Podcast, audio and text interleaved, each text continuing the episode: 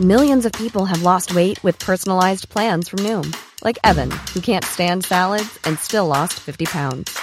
Salads, generally, for most people, are the easy button, right? For me, that wasn't an option. I never really was a salad guy. That's just not who I am. But Noom worked for me.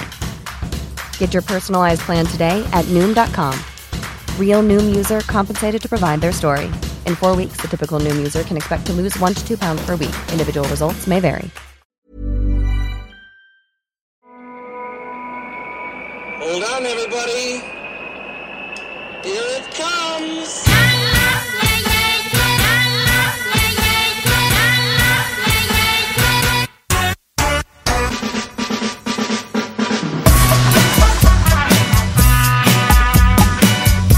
Podzol, le podcast des cyclistes aventuriers, épisode 111, ici Richard Delhomme. Aujourd'hui, je parle gravel et technique de pilotage avec Amael Donnet, spécialiste helvétique reconnu dans ce genre de cascade. Si vous écoutez cet épisode attentivement, vous saurez mieux négocier les descentes et avaler les petites côtes à fort pourcentage. Et il faut arriver à contrario avec plus de punch, vraiment beaucoup de points en avant, la selle dans le fion et bam, et c'est parti. J'ai profité de l'expertise de Amael pour y voir plus clair avec certains clichés sur le gravel et comment une pratique évolue. Et je trouve que les échanges, voir ailleurs, c'est tellement enrichissant. On est obligé de se reposer des questions, de tout remettre en cause pour avancer en fait. Comme toujours, vous trouverez les infos utiles pour vous abonner à la newsletter. Allez jeter un œil au nouveau site de Spotzel, le remplissage est en cours. D'ailleurs, cela va prendre un petit peu plus de temps que prévu, car je pars le 3 mai de Paris pour accompagner Stéphane Brognard dans son projet Galia 480, soit le Tour de France en 480 heures. Je serai à la vidéo pour capturer cette magnifique aventure. Vous pourrez suivre tout ça notamment sur Instagram, et vous êtes les bienvenus pour venir rouler avec Stéphane. Sans plus attendre donc, à Maël Donné.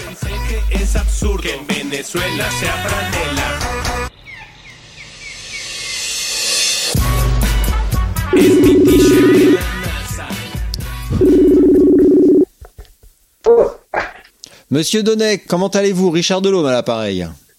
Bonjour Monsieur Richard Delhomme, moi ça va parfaitement et j'espère qu'il en va de même pour vous. Ah mais magnifique, magnifique, le temps est radieux, je vais aller rouler à l'issue de notre épisode, j'en suis absolument ravi. Donc je vais aller me m'exploser euh, dans les chemins et, euh, et ça va être super bien. Et toi? Ah bah je vais faire pareil, euh, bah, je mangerai quand même un petit morceau avant de partir rouler. Ouais. Ouais.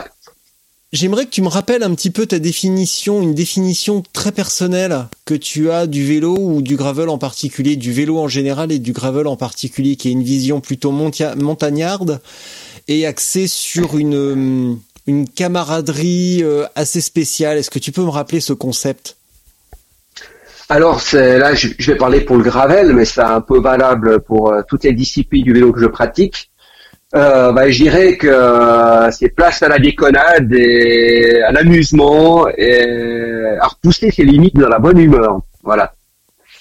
C'est, on va toujours partir rouler, euh, que ça soit court, long, euh, ça sera toujours un peu technique, toujours un peu casse-gueule, et c'est un peu ça qui nous permet, qui permet qu'on soit vivant en fait et qu'on vive bien le moment présent.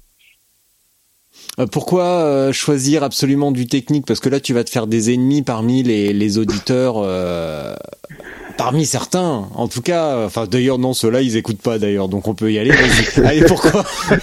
Bah, bah, je dirais que déjà, si on n'a pas d'ennemis, c'est qu'on est trop consensuel et qu'on n'est peut-être pas réellement soi. Ouais, on peut, de toute manière, quoi qu'on fasse, on plaira pas à tout le monde.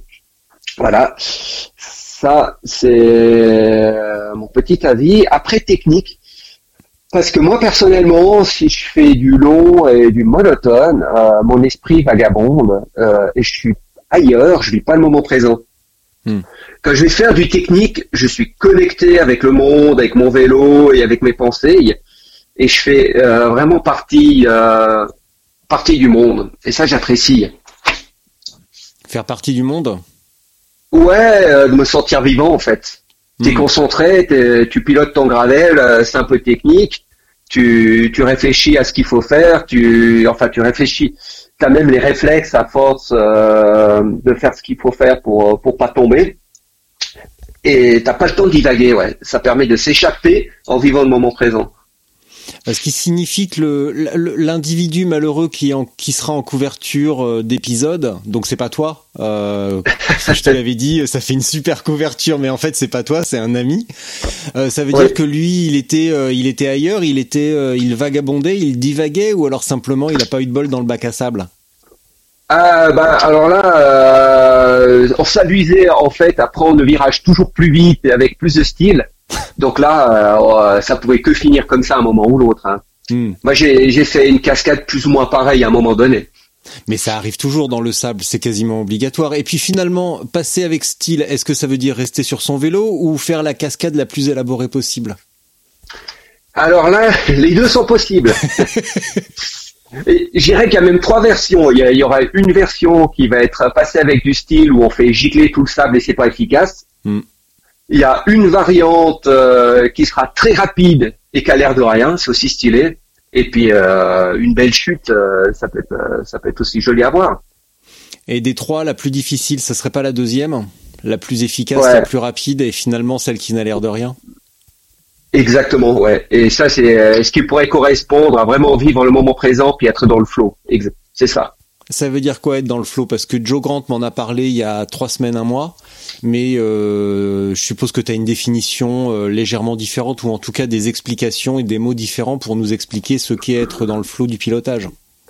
Alors, et dans le flow du pilotage, c'est vraiment, euh, à un moment donné, on n'a plus besoin de réfléchir.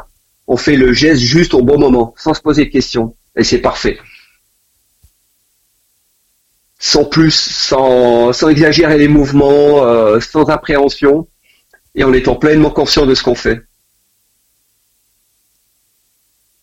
Et il faut de la drogue pour ça ou c'est juste euh, Non, euh, non, il faut pas de la drogue. Il, il faut se connaître, connaître ses limites, euh, avoir un bon registre euh, de pilotage.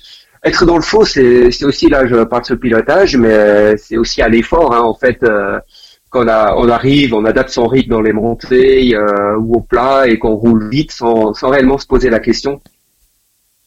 Est-ce Donc, que pour qui Parce que toi, bon, on va y revenir un petit peu après. Là, volontairement, je, je casse un peu la chronologie et, euh, et on, on va revenir après sur euh, Amael Donnet, sa vie, son œuvre et euh, son héritage culturel. Euh, C'est conneries, ça c'est le plus important. ouais, mais c'est ça, ça, je voulais le dire. En fait, par ces conneries, c'est ça, c'est un héritage culturel. Euh, Ça détonne en Suisse et puis en plus, t'es pas loin de Montreux, capitale du rire, donc euh, donc impeccable. Euh, Je vois un connaisseur. Et euh, du coup, tu vois, avec tes conneries, tu m'as fait perdre mon fil. Euh, Qu'est-ce que je racontais euh, Non, mais là, en plus, ouais, tu m'as vraiment Tu, perdu. tu, tu parlais de chronologie et que tu voulais casser la chronologie. Voilà, bah ça m'avance pas plus parce que du coup, je sais Ouais. pas ce que je voulais mettre dans le cassage de chronologie. Donc oui, toi qui as un parcours cycliste vaste, ancestral, euh, ça fait des années que tu fais ça et donc tu eu une palette de pratiques euh, hyper euh, large. On note aujourd'hui qu'il y a beaucoup de pratiquants qui arrivent euh, à la vingtaine, à la trentaine, voire plus 40, 50 et qui découvrent aussi le gravel et tous ses avantages et tout ce que ça peut offrir de merveilleux par rapport à aller s'ennuyer sur la route ou rouler à deux à l'heure sur un VTT. Qu'est-ce qu'on peut leur donner comme conseil ou comme idée pour développer ce- ces, ces sensations de pilotage euh, pour euh, bah, pour aller un petit peu plus loin dans la rigolade et pas juste faire des voies vertes. euh, Enfin, s'il y en a que ça intéresse, pourquoi pas Il y a rien de mal là-dedans. Mais euh, mais si on veut aller plus vite, tu vois, hier je discutais avec un avec un ami Rémi et il a beaucoup de difficultés à passer un petit talus extrêmement pentu. Et donc ça peut être ça, ça peut être d'autres problèmes. Qu'est-ce qu'on peut proposer comme euh, comme idée pour euh, pour améliorer ces points de détail, que ce soit pilotage en descente ou pilotage en montée, parce que ça se pilote aussi la montée? Oui, bah ça c'est juste. Alors je dirais que euh, déjà un, euh, faut être curieux, essayer de comprendre qu'est-ce qui se passe euh, quand j'actionne ma main droite, ma main gauche et ainsi de suite. Développer ces aptitudes de curiosité.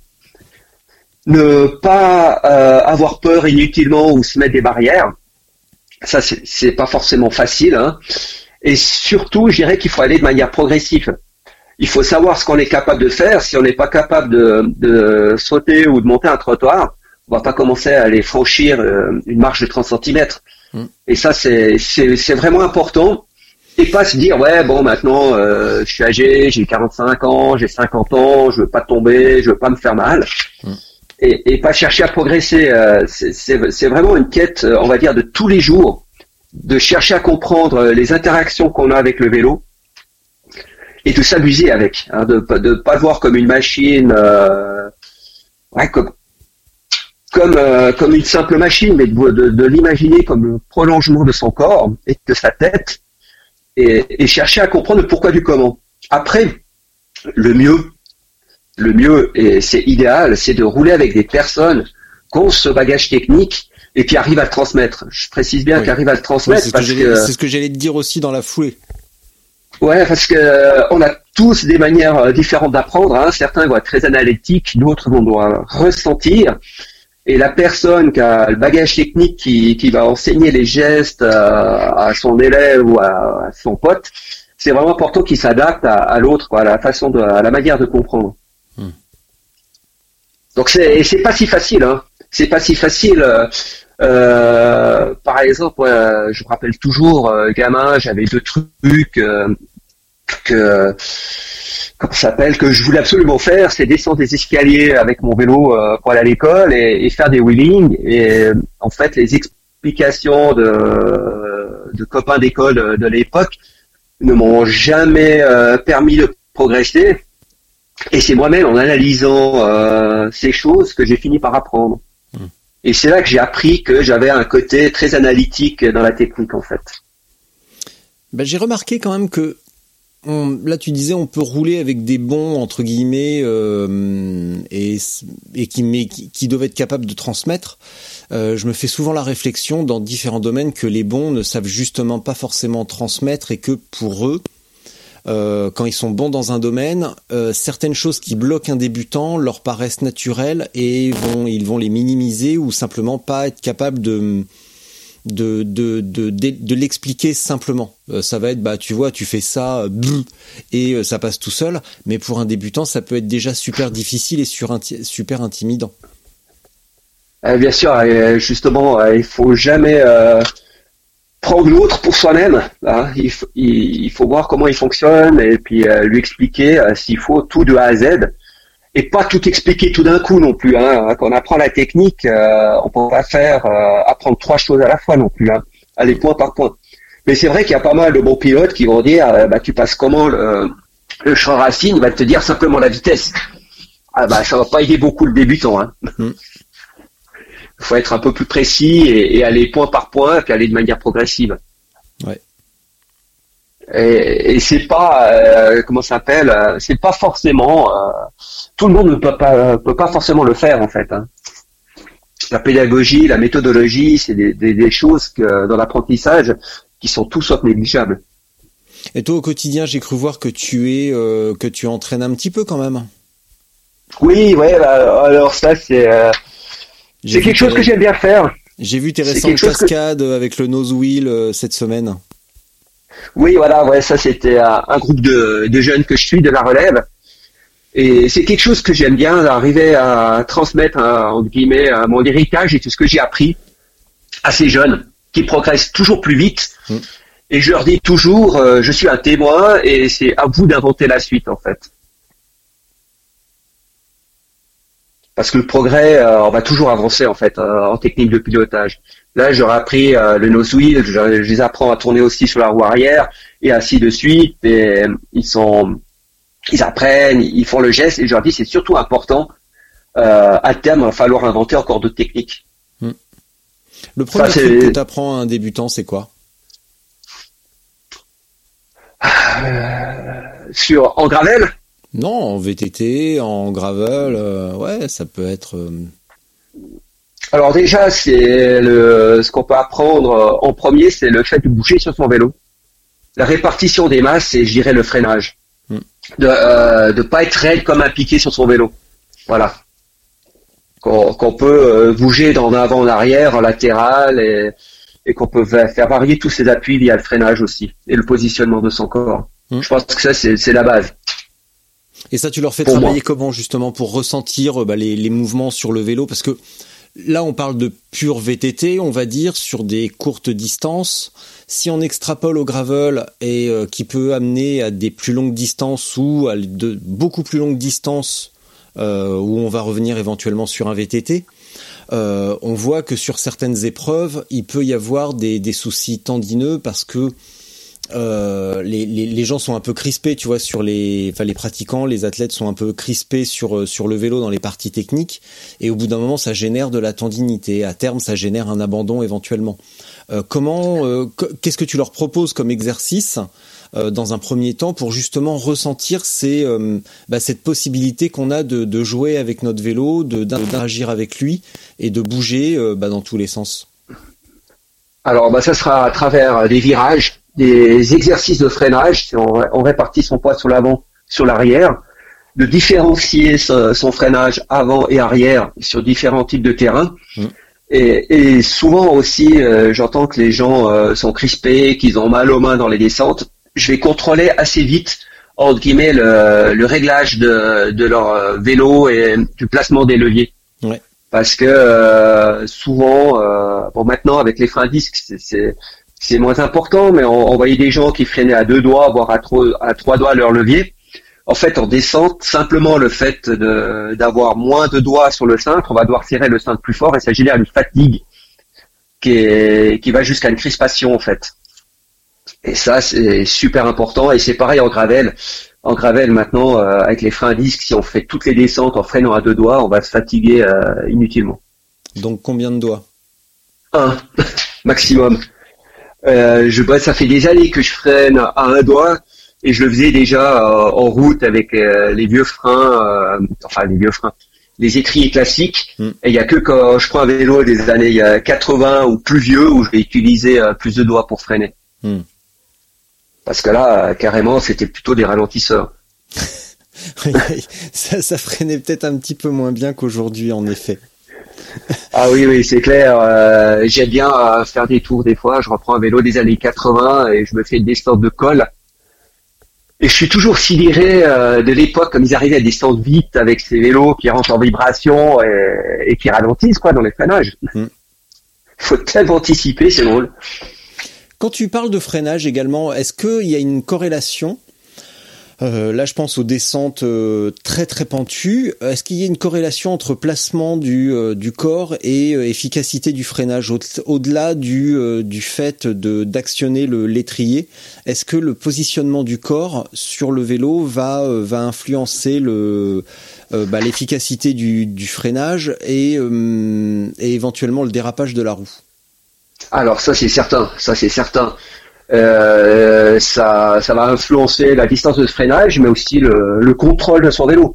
Si on va dire qu'on est en gravel, par exemple, et puis que c'est pentu, mais pas à l'excès, et qu'on se met euh, vraiment trop sur l'arrière, on n'a plus de poids sur la, la, roue avant, et on va guidonner, en fait. On n'aura pas une, euh, pas une précision de conduite. Donc le poids, moi je dis toujours, la règle, en fait, c'est le minimum en arrière de ce qui va nous empêcher de faire un part sur le guidon. Hmm y compris euh, si on aborde euh, une pente, euh, par exemple, assez raide, les mains sur les cocottes et qu'on est en arrière, et que ça tourne en bas, ah bah il y a une bonne chance qu'on rate son virage. Hein. On n'aura aucun contrôle, aucun poids sur la roue avant. Si on est trop en avant. Si on est non, j'ai dit alors moi il faut se méfier. Hein. Des fois je dis le contraire de ce que je pense. Ah, ah bah c'est vrai que pour un pédagogue c'est enfin oui c'est une qualité assez courante hein, chez les pédagogues hein, de dire exactement l'inverse. Ouais, ouais c'est le problème. Euh, Mon cerveau pense à mille choses à la fois et mais ça vient toujours mes élèves. Non, ce qu'il faut euh, justement il faut se mettre le minimum en arrière pour pas passer en avant. Donc on va perdre le contrôle de son vélo si on est exagérément sur l'arrière Hmm. et qu'on a les mains sur les cocottes parce qu'on n'aura pas assez de pression sur la roue avant. Donc dans ce cas-là, on va, si on a besoin de se mettre exagérément en arrière pour éviter euh, de passer par-dessus le guidon, on va plutôt se mettre en bas du guidon. Ça c'est déjà un meilleur point, ouais. C'est déjà, c'est déjà un meilleur point. Et de toute manière, euh, on tombe dans les règles de la physique. Ça c'est une chose, mais après il y a l'humain derrière, et si on a peur, c'est compliqué à, à, se mettre sur l'avant en fait. Hein. Et c'est là qu'il faut pouvoir tester. Ça, c'est idéal et il faut trouver euh, un talus en herbe où on peut au pire tomber euh, sans se casser quelque chose. Et ça, ça permet de faire des bons exercices de, placement, ouais, de corps. Et dans le, parce que en fait, ce qui m'est arrivé hier, euh, je suis allé faire un petit tour rapidos avec euh, avec l'infâme Johan, et il m'a fait un tour de con. Euh, on a pris une petite descente, enfin une bonne descente sympa, mais sauf qu'en bas, avant un virage en épingle à droite, il y avait un genre de drop mais méga pentu. Et je suis arrivé là-dedans, bah, normalement penché en arrière et je connaissais pas ce passage en fait, je connaissais pas ce, ce chemin et ce petit single. Et je me suis un petit peu fait, euh, j'ai un petit peu souillé mon calcif quand je suis arrivé dans ce trou. Et euh, bah ça va parce que bah j'étais quand même suffisamment en arrière et maintenant ça ça va mieux. Et en plus j'avais l'assistance de des suspensions du du Niner donc c'était euh, c'était encore mieux. Mais comment tu comment tu travailles justement, bah, à part de le pratiquer, parce que finalement ce, cet endroit, je vais y retourner, mais comment tu travailles euh, ces, bah, ces, différentes, ces différences d'inclinaison, parce qu'on peut toujours être surpris, là on dit euh, pente raide, mais euh, il peut y avoir des, des surprises. Donc comment on, comment on travaille finalement ce...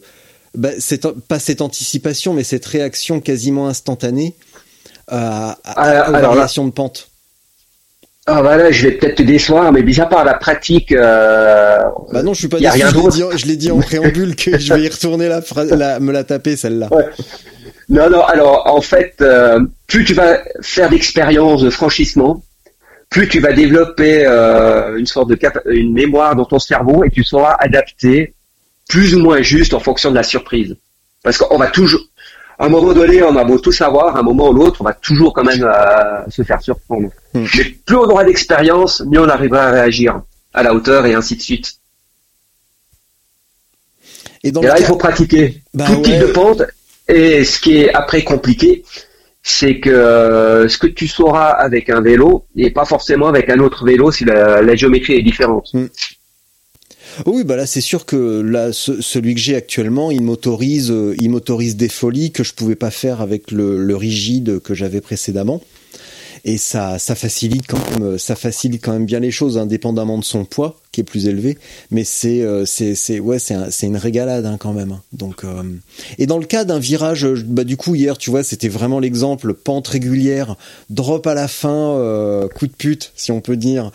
Et virage en épingle mais vraiment vraiment serré à droite mais juste derrière tu vois genre 70 cm euh, comment on prend un virage correctement euh, sans, sans parler de nose wheel euh, et, autres fanfreluches de ce type?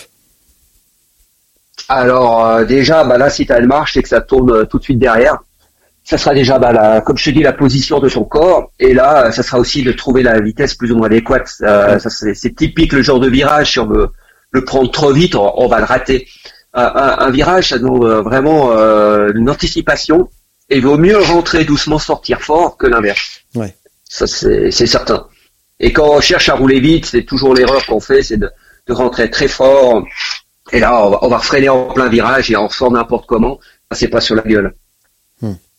Comment tu ressors fort d'un virage Tu ressors fort d'un virage, euh, en fait, c'est euh, réellement quand tu as relâché les freins dès que tu peux et que tu repédales dès que tu peux et tu accélères tout de suite. D'accord. Et si tu arrives trop fort dans un virage et que tu freines, tu dérapes encore dans toute la courbe, tu vas perdre toute ta vitesse. Hmm.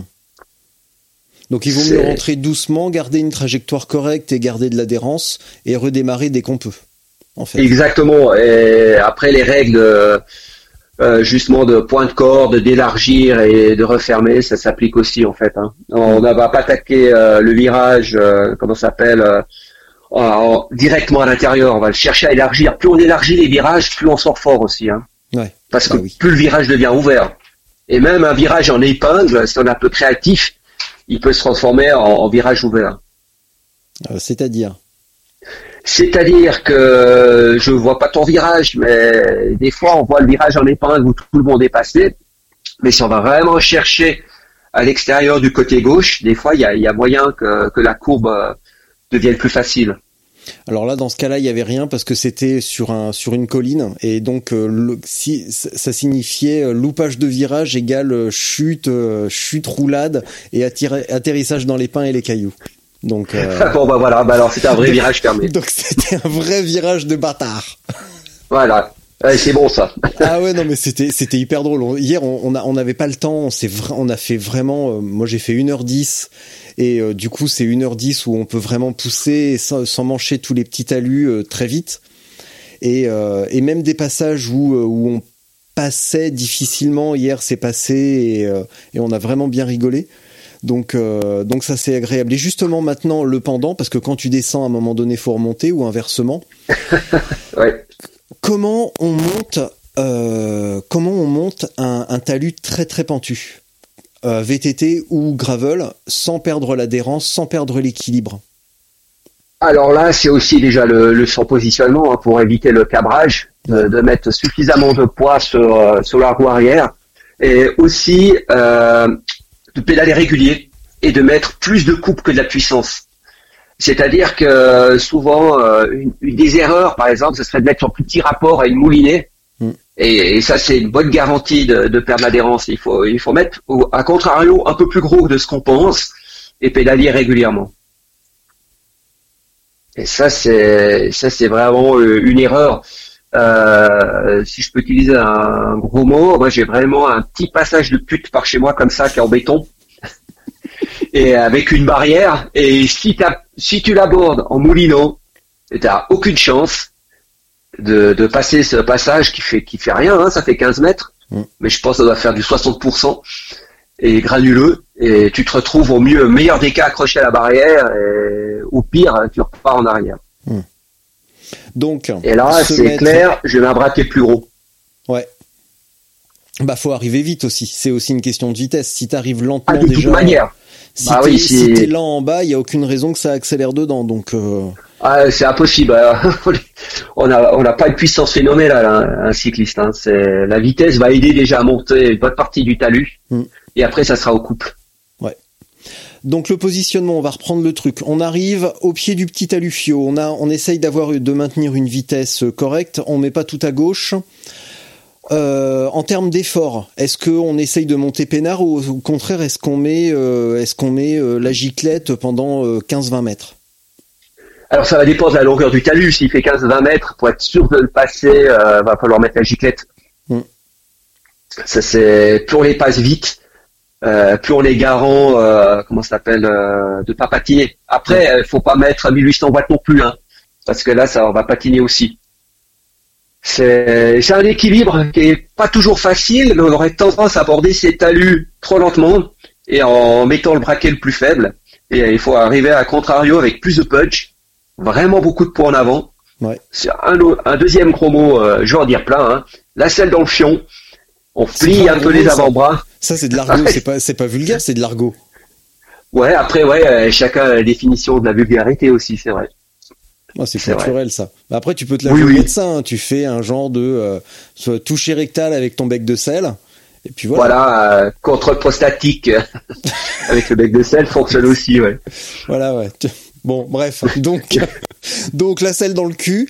Bam. Voilà. Les épaules vers l'avant, les, les coudes fléchis et c'est parti. Oui, et c'est parti. Et certains vont réussir à, à fléchir plus les coudes que d'autres. Hein. Et quand je parle de technique aussi, j'ai pas abordé un point, mais euh, presque chaque geste technique, il y a au moins deux façons de le faire, mm. parce qu'on a tous des profils coordinatifs qui sont différents.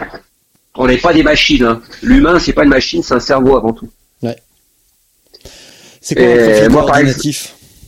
Un profil coordinatif, euh, c'est un peu comme un, si on va tomber dans la psychanalyse, c'est un peu comme un profil jungien où on a un peu euh, euh, si je te prends un verre à moitié vide, certains vont le voir à moitié plein ou pas. Tu, tu vas lancer une balle d'une manière ou d'une autre. Tu vas pédaler en rebond ou tu vas pédaler plus ou moins rond. Mm. Et tout ça, en fait, ça fait partie du profil coordinatif. Et là, par exemple, on peut parler, euh, tu peux être vertical ou horizontal, et les personnes qui seraient verticales arrivent à plier les coudes plus facilement. Et à s'aplatir sur leur vélo. Bon, ça sera l'occasion, ça sera l'objet d'un, d'un épisode un peu plus feutré, euh, spécial canapé et verre de whisky. Et voilà, c'est ce que je fais souvent le soir. voilà. Donc, je suis passionné de tout ça, ouais. Les coudes sont fléchis, euh, le coup de pédale est rond, euh, ça veut dire que on va éviter les à et donc de pilonner à gauche et à droite. On va essayer au contraire d'avoir un mouvement continu pour éviter de, de perdre l'adhérence. Euh, ça veut dire également que les genoux, enfin, les jambes vont rester dans l'axe. On va éviter de, de pédaler avec les genoux, les genoux vers l'extérieur et de fait avec les mollets. Ouais, on va, euh, ça, on aura son style de pilotage habituel. Euh, par exemple, je suis quelqu'un qui pédale très en rebond. Je sais quand j'aborde ce genre de choses, euh, il va falloir que je pédale beaucoup plus cool. Et après, un autre point qui est quand même important, c'est le matériel, parce que si on a 6 barres dans dans ces comme ça pneus de cyclocross en 32, il y a moyen que ça le fasse pas hein, la montée en, gravette. Hmm. Ça, même si on le fait tout juste. Dans ce cas-là, on va peut-être avoir affaire à un coureur qui est très léger, plus petit, qui va aussi pouvoir passer plus en giclette et euh, légèrement en danseuse. Et avec une impulsion du poids de corps. Là, ça, ça va dépendre, ouais, ça va dépendre. Euh, on peut se mettre aussi, si par exemple la montée est un peu plus longue, en une sorte de danseuse, mais très légèrement en la selle pour garder quand même un maximum d'appui euh, qui est garant d'une motricité. Justement, parlons-en de la, de, la, de la danseuse dans les parties euh, pentues mais moyennement pentues. Comment on se positionne justement, parce qu'on peut pas faire une danseuse euh, type route, comment on positionne justement le corps pour à la fois appuyer euh, bah, d'une manière typique danseuse, mais tout en gardant la, motricité à l'arrière? Parce que si on se met trop en avant, évidemment, on va, on va patiner. Exactement. alors ça va dépendre de la pente. On va se passer du point entre guillemets en danseuse classique en montée giclette à la contador de l'avant un peu plus sur l'arrière. Mm. et y compris en hauteur. Et plus ça sera raide et technique euh, plus la danseuse sera un peu euh, sera une fausse danseuse. On sera simplement euh, le poids au-dessus de la scène. Mm. ça c'est valable euh, on peut regarder euh, pour franchir des racines en montée ou si on prend sur route sur les monts pavés en fait. C'est classique on, ne fera pas la même danseuse qu'une attaque de Contador en col. Hmm. Bon, là, on a vu plein de, enfin, on a vu plein de situations euh, différentes. Ça veut dire qu'au quotidien, euh, quand, parce que là, tu vois, par exemple, nous en France, on est confinés à 10 km. Et récemment, un gars, David, qui est, euh, je crois, aux confins de la Normandie ou je ne sais où, dans une zone, je sais même pas où c'est précisément. Je sais même pas si c'est en France. je pense, mais il se reconnaîtra, euh, me disait sur Twitter, euh, j'ai du mal à m'entraîner, euh, je trouve pas la motivation en ce moment, et je lui ai dit, bah c'est on a que 10 km de rayon pour rouler, c'est le moment de, de rendre l'entraînement ludique, enfin de rendre nos sorties ludiques, d'être créatif et donc de travailler ce genre d'aspect euh, technique par exemple ou physiologique comme la force ou n'importe quoi, mais aussi la technique. Donc ça veut dire qu'au quotidien, si on se dit euh, tiens, je vais euh, travailler ma giclette en bosse et la descente, tous ces petits aspects, comment on s'y prend pour bah, pour le travailler, pour mesurer les, pour expérimenter finalement? Parce que là tu, viens de donner plusieurs variantes de la, danseuse. Comment on s'y prend pour, pour expérimenter tout ça sur une, sur une montée On y va à l'aventure et on essaye ou est-ce qu'on fait autrement?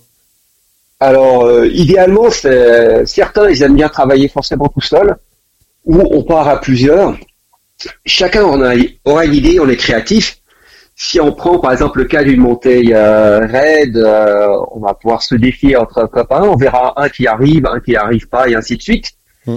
Et je dirais que de persévérer jusqu'à on trouve quelque chose qu'on n'y arrive pas. Voilà. De pousser toujours les limites. Ça c'est pour le cas de la montée où c'est pas dangereux, où on n'y arrive pas, ou d'une pente raide, euh, jusqu'à un moment donné, on n'ose plus descendre. De dire ah non ben là c'est le ça c'est le maximum, ça je peux pas. Et c'est vraiment, faut, faut être créatif, s'amuser. Ça, moi, j'aime bien le faire à plusieurs. J'aime bien le faire à plusieurs. Où on peut aussi se mettre dans le cas d'une montée qui est très raide. On en il y en a un qui essaye la montée, il y en a mes deux qui assurent euh, la personne qui tente la montée et qui le rattrape en cas de chute. Ça, c'est bien. Parce que tout seul, euh, on va dire, oh là, bah là, je vais glisser, euh, ça va pas. Et quand on est plusieurs, bah, on se dit, bah, lui, il me rattrape.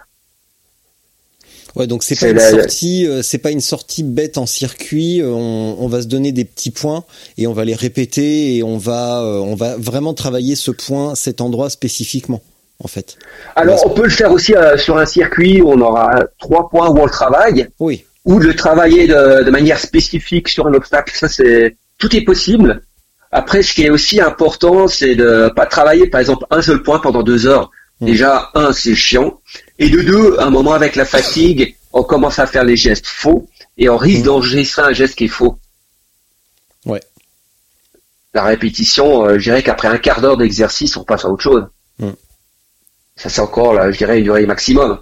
Et on peut se créer un circuit où, il y a cette partie, il y a une montée raide, là il y a un virage euh, qui est serré, le virage en turn, et il y a un joli bout en herbe en faux plat montant, bah, ça sera là qu'on va prendre le wheeling.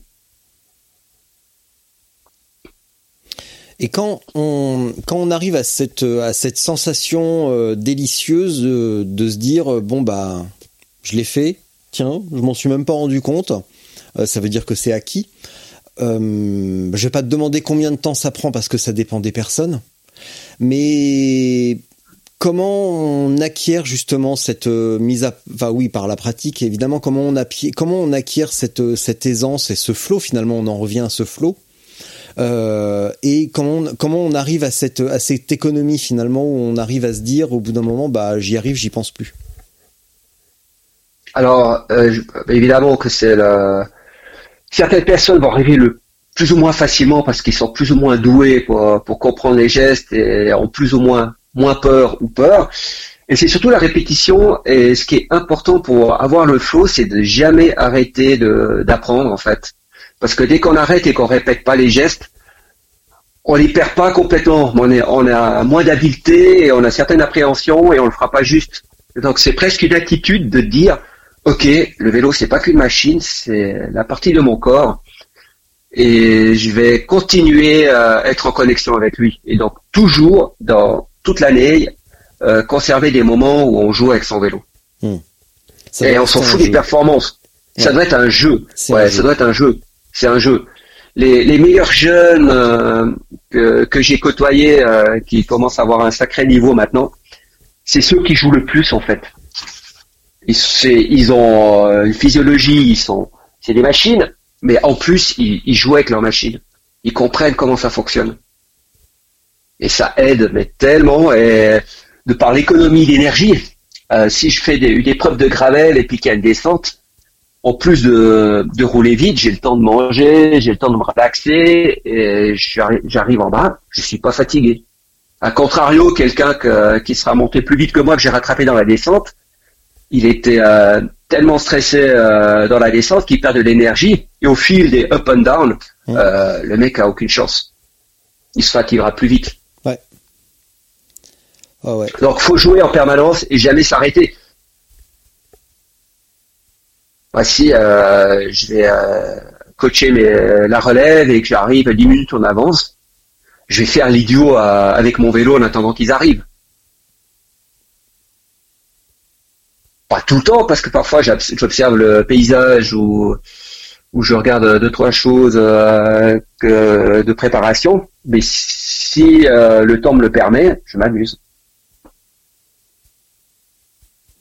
Est-ce que c'est une bonne idée de d'ajouter une, une, grosse pression physique avant un exercice technique? Par exemple, un talus euh, super sévère avant une descente technique et de d'engager cette de s'engager dans cette descente en étant euh, vaguement dans le rouge. Alors, euh, ça, je pense qu'il faut déjà avoir un bon niveau pour le faire. Et c'est ce que on le fait par la suite après que les jeunes vraiment en compétition c'est d'arriver à aborder euh, une descente très vite à des pulses à 190 voire 200 euh, pulses minutes, ouais. Mm. Et en ayant mis 600 euh, watts pendant 20 secondes. Ouais, bien sûr. Mais ça demande un certain niveau parce que là, le cerveau, on est quand même un peu moins connecté et c'est pas vrai, c'est pas facile, hein. Mais ça permet de progresser, mm. effectivement. Du coup, là, on vient de parler d'une version, enfin, d'une vision pas, extrême, mais en tout cas pointue.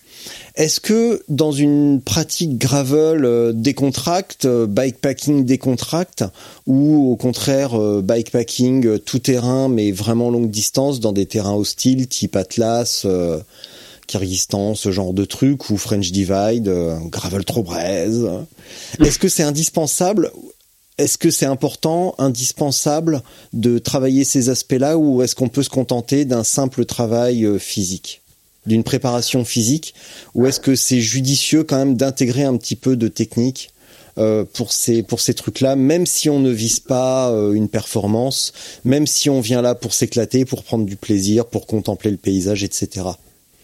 Est-ce que c'est Alors si c'est pas, moi je pense que c'est vraiment judicieux si ça ne rebute pas parce que c'est, on va économiser de l'énergie dans les parties techniques et c'est aussi euh, une sécurité en plus. On va, on connaîtra vraiment euh, le fonctionnement, le pilotage, on, on va s'éviter des bêtes chutes, des bêtes glissades, et, en peu de cailloux et c'est, en tout cas, c'est vite une clavette, hein, par exemple. Mm.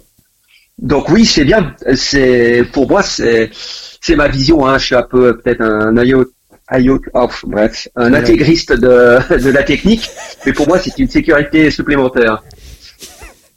Je suis désolé. Mais il y a pas de souci. Par contre, t'as dit un truc. Si on est euh, ouvert à ce à ce truc-là, si on est, euh, si on a un penchant pour ça, évidemment qu'il faut pas aller se forcer. Il faut quand même euh, Voilà. en avoir, il faut quand même en avoir envie. Il faut en avoir envie parce que si vraiment ça ne vous plaît pas, euh, euh, de se forcer, ça porte force pas vraiment du bon. Hein. C'est Mm. pas toujours la meilleure idée. Bien sûr. Après, bah, il faudra composer et puis il faudra pas se maudire si on n'arrive pas à faire un passage ou si on tombe. Comment t'en es arrivé Mais- à tout ça, à tout cette, à cette maîtrise technique, à ce, à ce, hum, à ce côté fin pédagogue. euh, Bon, donc du coup, comment t'en es arrivé à ce, à ce parcours euh, ça, euh, Donc, euh, Amael Donnet, bonjour. euh, Qui es-tu Que fais-tu Comment tu t'es, comment t'es-tu retrouvé sur un vélo? Alors moi, moi, je me suis retrouvé à vélo. J'ai tout, j'ai fait un peu l'historique. C'est que bah, j'ai commencé comme tout le monde à trois ans sur un tricycle et très rapidement, j'habitais sur les hauts d'une petite ville. Ça m'a, le vélo, ça m'a permis. C'est un voyage, c'est un moyen de découverte et puis de, de s'échapper de, de la maison. Et euh, le ski, euh, j'ai su skier limite avant, avant de marcher. Et dans ces deux pratiques, j'ai toujours cherché les emmerdes à vouloir faire des choses que les, les autres faisaient pas. Un aspect du côté de la technique. Et gamin, je pensais pendant très longtemps que tout était possible. Et j'y allais sans me poser de questions. Et ça m'a valu mais plein de gamelles. Et un jour, je me dis non, non, mais là, il va falloir commencer à réfléchir. Euh, personne pouvait m'expliquer comment faire. On me disait, il faut y aller, il faut faire ci, ça ne suffit pas. Et là, j'ai développé euh, de mon côté une approche un peu analytique de- des règles de la physique, parce qu'en fait, tout ce qui est pilotage et ainsi de suite, c'est des règles de la physique normale, pas quantique. hein. Et je me suis intéressé à ça, puis, puis le chemin, j'ai fait mon petit chemin comme ça, voilà. Mm. Été compétiteur, j'ai eu des entraîneurs plus ou moins bons, et j'ai remarqué que euh, certains euh, arrivaient vraiment à retransmettre des choses, et lui, tiens, bah, c'est intéressant. Et peut-être que je me tournerai un peu là-dedans dans le futur. Et c'est comme ça que une partie de, de mon travail, c'est le coaching et l'entraînement. Mm. Mais qu'une partie, hein, parce que j'aime faire plein de choses. Comment je tu peux pas euh, me cantonner. Tu t'es, ouais, tu peux pas te cantonner à un seul truc. Non, c'est impossible. Pourquoi? Impossible. Pourquoi? Je m'emmerde sinon D'accord. Non, non, Bon, je, bah, fallait euh, non, mais, Voilà, fallait, Non, fallait non, le mais dire moi- simplement. Hein. non, non, mais moi, euh, comme là, ben, je discute euh, en même temps, jouer avec un crayon et ainsi de suite, faire plusieurs choses à la fois, moi, ça m'aide à me concentrer aussi. C'est comme la technique. Et si je suis, euh, si je suis que dans l'entraînement, j'ai toujours peur d'avoir des œillères aussi. C'est que j'ai fait mes mes formats, euh, mes papiers pour être entraîneur. Et euh, le- la première partie du cursus, en fait, c'est quand le monde du vélo, et après on passe euh, à des cursus où on se retrouve entre plusieurs entraîneurs. Et je trouve que les échanges, voir ailleurs, c'est tellement enrichissant que de se cantonner à une seule pratique, on peut être très pointu, mais qu'à un moment donné, ça va pas durer dans le temps. On est obligé de se reposer des questions, de tout remettre en cause pour avancer en fait. Donc je peux pas, euh, par essence, me, me contenter que d'un travail, que d'une discipline. Bah, tu vois, avec cette phrase, je regrette pas de, je ne regrette vraiment pas de, t'avoir contacté parce que tu m'as été chaudement recommandé par Jean-Yves Coupu. Et c'est, exactement euh, ce de quoi est fait son, travail euh, actuellement, d'aller chercher ailleurs, de, de, d'aller chercher des idées euh, dans d'autres disciplines. Et euh, il m'avait dit, il faut absolument que tu fasses un épisode avec Amael. En plus, il est complètement givré. Alors, je suis pas sûr qu'il me l'ait dit en- avec ces termes, parce que c'est pas le genre de. Jean-Yves. Peut-être que peut-être que j'enrobe un peu la réalité, mais euh, mais je pense qu'on est quand même pas loin de la vérité. Quand on s'est parlé la première fois, quand on s'est parlé la première fois, tu m'as raconté de tu m'as raconté comment tu te rendais aux épreuves de cyclocross. Tu peux m'en reparler? J'ai oublié. Ah oui, alors c'était même, c'était même les entraînements et en fait, euh, ouais, c'était, euh, bah, on avait des entraînements de cyclocross et en fait, euh, j'en ai fait euh, quand j'étais en junior, mais ça m'a assez vite lassé parce que les parcours étaient nuls à l'époque. Mais euh, je partais de chez moi et évidemment qu'avec un vélo de cyclocross qui était tout terrain, euh, j'allais pas rouler sur la route et je testais, je testais des chemins, des sentiers et c'est comme ça que j'ai commencé à plus ou moins à faire l'idiot avec un, vélo de cyclocross. Mais ça, ça remonte même euh, cette approche euh, avant. Dès que j'ai eu mon vélo à l'école, ok, j'allais à l'école euh, en passant par les routes, mais s'il y avait des talus à descendre, s'il y avait des chemins ou des escaliers, c'était plus fort que moi, une sorte d'attirance pour aller essayer euh, de voir ce qui se passe ailleurs que sur le bitume. Et en cyclocross, c'était pareil. Je passais par des endroits qui étaient parfois un peu improbables. Et là, par contre, comme avec mon vélo de gamin, j'étais limité par la par la technique où les freins freinaient pas assez. Et là, on s'arrêtait dans les arbres, on devait sauter du vélo parce que c'était panique à bord. Et c'est comme ça que, entre guillemets, je faisais du gravel à mes 18 ans avant que ça existe sous l'appellation puis la définition actuelle. Hmm. Enfin, gravel, dans ma version du gravel. Hein. Oui, bah alors je vais reprendre un article que tu as écrit, euh, j'en profite pour saluer euh, Alain, Alain Rumpf.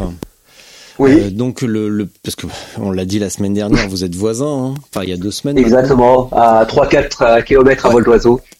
donc il a un site qui s'appelle cycliste.ch, à moins que ce ne soit pas lui, mais en tout cas je, il y contribue activement. De oui, c'est lui maintenant, ouais. c'est son projet maintenant. Ouais. Ok, ok. Et dans, enfin, cet article, oui, c'est clair. Mais on va en reparler après parce que j'ai quand même ah, je, ça me fait repenser parce que je vois la, la photo du vélo. Euh, la photo du vélo que tu as mis, euh, une des photos que tu as mis sur l'article, ça me fait penser que je voulais te poser une question dans les descentes, euh, mais on y reviendra un petit peu plus tard. Alors tu me donnes un instant, je vais la noter celle-là parce que et puisque je sais que Sandrine écoute, eh ben ça c'est pour elle. Voilà, parce qu'elle est, elle est convaincue que quand on entend le bruit de clavier, c'est que je suis en train d'écrire des mails à côté, mais en fait non, c'est parce que je note mes, les questions qui viennent au fur et à mesure. Donc, euh, donc voilà. Euh, donc là, un article que tu as écrit sur cycliste.ch, donc pour les cyclistes romans, donc euh, francophones, qui reprend un, un, bref historique du gravel, mais plus du de la pratique chemin, qui est forcément ancestrale et dans, les, dans le dernier épisode avec euh, avec Patrick Miette, je lui faisais part de mon enchantement de voir dans le un, un moment du film sur la, le dernier film sur la TCR, un secteur gravel où on voit les mecs se lamenter de la descente. Et euh, et je me suis dit, mais ça, c'est vraiment une super illustration parce que les, les, détracteurs du gravel disent, ouais, mais on a toujours monté des cols multiers en vélo. Oui, c'est vrai, aucun problème. Cette pratique chemin a toujours existé. Mais ce dont on ne parle jamais, c'est de la descente. Et j'ai l'impression, et tu vas me le confirmer, tu vas me donner ta vision euh, relative après avec cet article. J'ai l'impression que ce n'est pas une révolution, mais c'est juste une évolution du matériel qui nous permet certes de monter, mais aussi de descendre à toute allure. Alors c'est clairement ça. C'est clairement ça parce que euh, dans ma région, euh, j'ai un ou deux cols ou un deux passages que dès que je faisais du vélo, en fait, qui était euh, pas asphalté dans la partie montante, et on passait avec des, vélos avec des roues à boyaux. Bah, à l'époque, vu que ça remonte, on avait du 23 dans le meilleur des cas. Mm. Et on le faisait dans le sens de la montée, mais dans le sens de la descente, avec ces petits boyaux et puis ses freins, ça a été carrément du suicide de descendre vite. On devait rester sur nos gardes. Et maintenant, euh, ce genre de tour est vraiment facile avec un gravel, voire avec un, vélo de route euh, type endurance avec des pneus un peu plus larges. Mm. Le, oh, tout, enfin, moi je dis, ça c'est, c'est un des trucs que je me dis en tête. Tout ce qu'on pense dans la tête, ça a déjà été fait ou ça a déjà été pensé. Et si c'est pas le cas, c'est simplement pour des causes euh, et des questions matérielles. L'hélicoptère avait déjà été inventé, les esquisses par euh, Léonard de Vinci. par contre, euh, au niveau technologique et ainsi de suite, on a dû attendre un peu plus longtemps. Et le gravel actuel, oui, c'est pas une révolution, ça existait, mais des apports technologiques de nos vélos nous permettent de faire ce qu'on le fait maintenant, facilement, avec du plaisir. Un vélo de route des années 80 euh, avec des boyaux de 19 mm, euh, oui, c'est possible de passer sur sur un chemin réellement gravel à la montée. Oui, c'est possible de descendre, euh, mais vraiment pas vite. Et là, je mets quelques guillemets sur la notion de plaisir aussi. Oui, oui, oui, bah autre truc, tu vois, bah là j'ai oublié le nom, je crois que c'est Rostov, un club anglais des, des années 50, 60, qui ont sorti. Enfin, il y a, des livres, des livres sont sortis et on les voit euh, rouler. Mais en fait, j'ai jamais eu le temps de le faire euh, vraiment précisément. Mais tu vois, on les voit monter.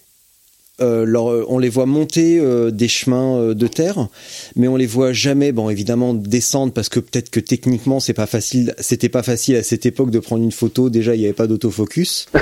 mais par contre, qu'est-ce qu'on les voit pousser? On les voit réparer leur vélo? Oui. Et je me dis bon, euh, cet, cet, argument du ouais mais c'est du marketing, ça, ça a toujours existé, on l'a toujours fait, ou pire, ouais mais moi j'ai monté le col du Parpaillon, d'accord, eh ben on va le monter ensemble et puis après tu vas le descendre avec ton vélo et moi je descendrai avec mon gravel et on verra qui arrive en bas en premier. Et qui aura des ennuis et qui aura pas d'ennuis, ouais, bien sûr, c'est certain. C'est certain. C'est, je le vois justement. Euh, là, j'ai une boucle qui est en face de chez moi que je vois pas depuis mon bureau parce qu'il y a du un petit brouillard là sur les montagnes au fond. Et en fait, c'est euh, une montée en route pendant des kilomètres et la fin est gravel et le début de la descente est gravel. Je le fais encore avec euh, mon pur vélo de route. Hmm. Et ben la descente, je serre les fesses et la fois où je suis passé avec mon gravel, ce petit bout de descente, mais je volais quoi. T'avais la fesse détendue. Ah, j'étais à fond la caisse. je m'amusais à trajecter dans les virages. Tandis qu'avec mon vélo de route, je suis là, je dis, j'ai pas envie de crever parce que, comme d'habitude, j'ai rien pris pour réparer. Bien sûr. Et je veux pas merder, quoi. Hmm. Bon, impec. Également dans cet article, je reprends un petit peu parce que finalement c'est, euh, bah c'est, on, on, en voit beaucoup et finalement c'est le, c'est le genre d'article que j'aurais aimé euh, écrire parce qu'il reprend exactement, euh, enfin c'est la synthèse parfaite finalement de de, de, de, ce que je ressens ou de ce que je de ce que j'ai pu voir ou analyser euh, ces, ces, derniers temps. Euh, quelle, quelle, quelle, variante on peut, euh, on peut trouver, notamment la notion de compétition? Au niveau du gravel? Ouais. Ah, alors le le euh, l'histoire du gravel, en fait, je, si on peut prendre un peu le VTT comme analogie, au début, il y avait le VTT, tout le monde faisait tout. Et là, à l'heure actuelle, le gravel, c'est un fourre-tout de toute discipline, on va dire, de vélo, euh, pneus plus ou moins large et plus ou moins cramponné. Mais il y a tellement de façons d'aborder que le gravel qu'il faudra peut-être un peu euh, créer des noms ou des catégories. Après, je sais pas si c'est bien parce qu'aussi on peut perdre euh, le lecteur et le consommateur en fait. Hein. Mais entre celui qui prend son gravel équipé de sacoche, qui part sur une micro-aventure, celui qui part vraiment des voyages au long cours, celui qui fait des compétitions aux États-Unis ou celui qui fait des courses en Suisse, on a encore un, autre type de pratique. Mm. C'est tellement différent au niveau matériel, au niveau euh, personne, que c'est assez complexe. Hein. Je peux pas résumer ça euh, très facilement, on va dire. Je dirais qu'il y a Détrompe-toi parce que tu viens de dire exactement, euh, enfin en tout cas de mon point de vue, euh, qui est pas forcément le bon, mais en tout cas c'est le mien, donc euh, je me permets d'en parler. c'est que c'est complexe et que selon les pratiques et les endroits, c'est pas le même vélo. Et du coup, ah. souvent le l'argument le, un peu massif, c'est ouais mais c'est pas un vélo de gravel. D'accord. Alors c'est quoi un vélo de gravel? C'est quoi un VTT C'est quoi une voiture? Est-ce qu'on fait la même chose avec toutes les voitures? Est-ce que toutes les voitures sont destinées au même usage? Est-ce que tous les VTT bah sont destinés au même usage? Non. Et c'est justement, euh, quand on pense détenir la vérité absolue, euh, il faut quand même bien réfléchir à, la, vision de sa pratique, où on habite et de ce qu'on aime ou on n'aime pas, et de s'ouvrir un peu au monde et de, voir les choses qui sont vraiment différentes ailleurs. Euh, là où j'habite, honnêtement, si j'ai une pratique gravel un peu engagée, c'est que les chemins euh, faciles et vraiment gravel courent pas les rues et me taper euh, le bord du Rhône, euh, ça, ça, ouais, ça va vite me lasser en fait, hein, pour faire des chemins faciles. Donc ta pratique, elle est conditionnée par ton par ton environnement, mais je suppose également le choix de ton matériel. Donc les pneus de 35-38, c'est pas c'est pas au programme, si j'ai bien compris. Alors c'est de, de, fait par les ouais par mes chemins de par ma pratique et, et ça va dépendre aussi euh, de mes envies hein. je, je, change beaucoup euh, mon matériel les roues et ainsi de suite en, en fonction de la période de l'année. Et ça m'arrive quand même en ce matin. Ah bah, normalement quand je suis au téléphone tout le monde m'appelle et là pour une fois je suis tranquille c'est bien. Et... Tranquille, ouais, j'ai presque fait l'accent suisse là. Ouais. Presque, ouais. D'ailleurs, tu l'as pas beaucoup hein, quand même. Hein, je trouve, je, je, suis presque déçu. Comme, je suis déçu, mais en bien. voilà. déçu en bien, ouais. C'est aussi une expression qui est souvent utilisée en, en Suisse. Ah, je, je maîtrise la Suisse. Je maîtrise la Suisse à la perfection. Enfin, pas tout à fait. Ah, tu as vécu à Genève, hein. Ouais. Ouais, bon, là-bas, c'est les dieux, dieux, dieux, dieux, c'est plus vraiment la Suisse. Mais salut les Genevois. les potes Genevois, bon, on va hurler. non, euh, ouais, mais je peux rouler en, oui, en, en gravel avec du 37-38. Si, par exemple, je vais me taper, euh, des longues parties asphaltées et puis qu'en mm. fait, derrière, ça sera, le technique sera pas si long. Bon, grosso modo, le, le matériel, c'est toujours une affaire de compromis. Hein. Euh, penser qu'on a le meilleur vélo et le meilleur matériel pour tout faire, ça c'est illusoire. Il faut, euh, moi je pars toujours du principe où je vais optimiser entre guillemets mon matériel sur la plus grande durée que je vais l'utiliser. Si euh, ça, je peux aussi me le permettre, peut-être par ma technique, mm. mais si euh, on va dire sur ma sortie de 3 heures, j'ai 5 ou 10 minutes de descente technique, ah, je vais pas m'emmerder à mettre des pneus en 47 ou en 45 pour juste une section aussi courte. Hein. Mm je vais euh, profiter euh, de. Je vais penser au rendement parce que je suis aussi une grosse feignasse, je pense. J'aime pas me fatiguer inutilement. Dans le sens grosse feillasse. Donc je vais penser au rendement quand même toujours avant tout. Hmm. Quand même. Donc, ouais, pour économiser l'énergie. Le, le, choix du, du matériel est donc conditionné par l'endroit où on est. Ça, c'est obligatoire. Hmm. C'est obligatoire. J'ai quand même l'impression également que les vélos, parfois, euh, que l'on peut voir, euh, bah, en tout cas pour nous en Europe, les vélos ne sont pas adaptés, euh, beaucoup encore ne sont pas adaptés au terrain.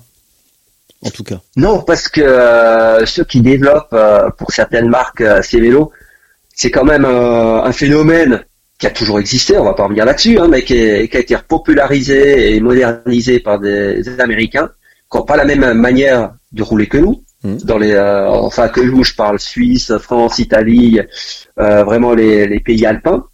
Et donc c'est logique entre guillemets que euh, les Américains ont développé pour pour l'instant le marché du gravel où il est le plus développé c'est chez eux sur des sur, pour une discipline qui est le plus pratiquée chez eux. C'était pareil et c'est dans, dans, le VTT pendant très longtemps en fait. Hein.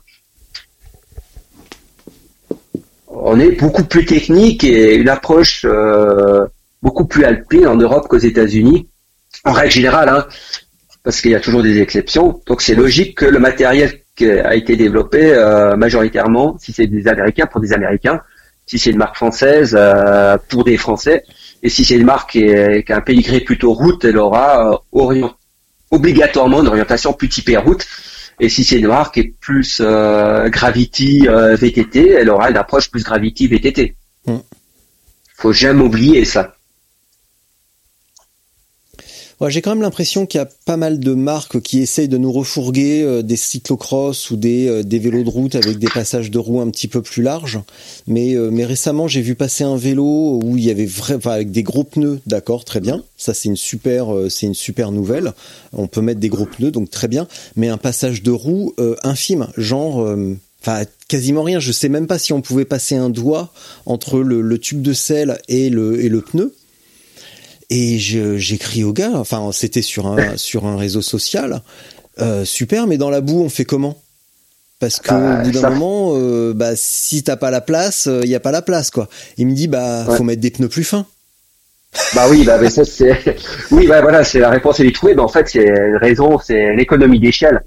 Mais c'est c'est enfin là, j'ai trouvé ça, ah, j'ai trouvé ça, j'ai trouvé que c'était une réponse de génie. T'es dans la boue, mais très bien, tu mets des pneus plus fins. Mais c'est génial c'est génial. Bah, dans la boue, pour avoir un vélo plus léger, pour mieux m'en sortir, j'ai enlevé les crampons et maintenant je passe en slick. Et mon vélo est beaucoup plus léger. Comme ça, quand je marche, je me fais moins chier.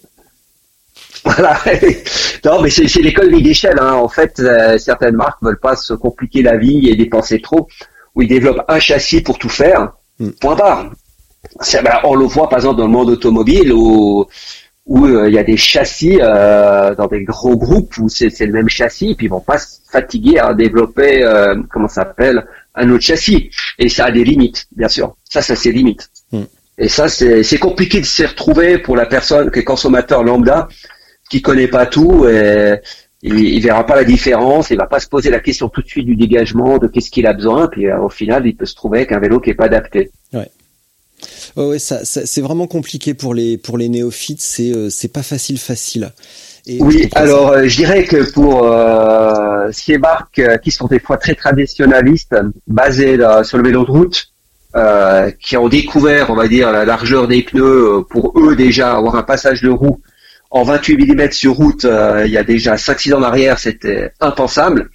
Il faut, on peut pas s'attendre à ce qu'ils fassent des gravel, on va dire, entre guillemets, pur gravel, penser avec tout ce qu'implique le gravel, de monter des pneus larges, avoir des, du dégagement pour la boue et ainsi de suite. Hmm. C'est certain. C'est certain.